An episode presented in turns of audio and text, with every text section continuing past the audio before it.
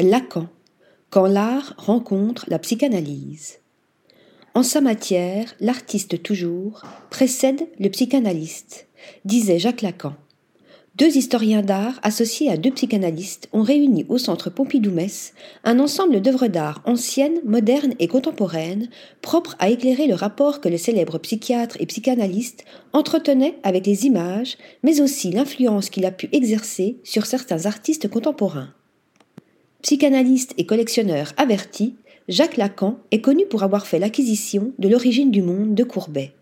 Icône du désir, ce sexe de femme, peint en gros plan, venait fleurir, derrière un tableau cache coulissant peint, tout exprès par André Masson, une collection très variée allant de l'anthropologie à l'art moderne en passant par le surréalisme.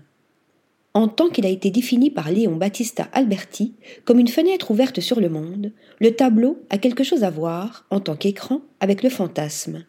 Avance dans le catalogue de l'exposition le co-commissaire Bernard Marcadet, rappelant les concepts freudiens et lacaniens associés à celui du fantasme, à savoir la sublimation, l'objet caché, analysé par Lacan dans le tableau des Ménines de Velázquez, notamment, ou encore la pulsion scopique, définie par Freud comme le désir de posséder l'autre par le regard un vaste programme envisagé à travers des œuvres analysées par Lacan, d'autres influencées par sa pensée, d'autres encore y faisant écho, signés notamment Francisco de Zurbaran, Constantin Brancusi, René Magritte, Salvatore Dali, Man Marcel Duchamp, Cindy Sherman, Louise Bourgeois, Annette Messager, Maurizio Catellan, Tatiana Trouvé ou Laura Amiel.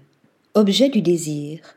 La première section, consacrée au stade du miroir, théorie fondamentale élaborée par Lacan en 1936, mettant au jour l'expérience primordiale pour le développement de l'enfant et la construction de l'identité, confronte au fameux Narcisse du Caravage un miroir piège de Michelangelo Pistoletto, un miroir scindé en deux, Félix González Torres, et un miroir opacifié, Bertrand Lavier, de quoi subvertir le sujet et troubler notre regard, et plus encore.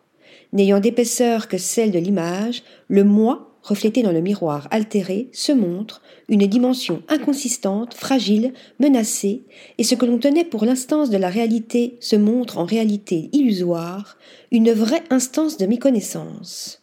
Je est un autre. Autre paradoxe, autre aliénation, étudiée par Lacan, le regard en tant qu'objet extérieur échappant au regardeur, au regard du sujet, objet de vision mais aussi d'aveuglement, le psychanalyste oppose le regard qui est au dehors, le regard des choses.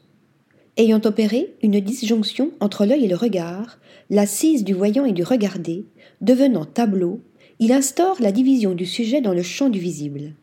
Une disjonction admirablement mise en scène dans une vidéo de Douglas Gordon de 2020 intitulée Upshot, coup d'éclat on y voit une scène de film se refléter dans un œil cadré en gros plan. Une mise en abîme qui, au vu de l'extension actuelle des puissances du regard, entre vidéosurveillance, drones et nuées de satellites, la doctrine lacanienne du regard fait froid dans le dos. Article rédigé par Stéphanie Duloup.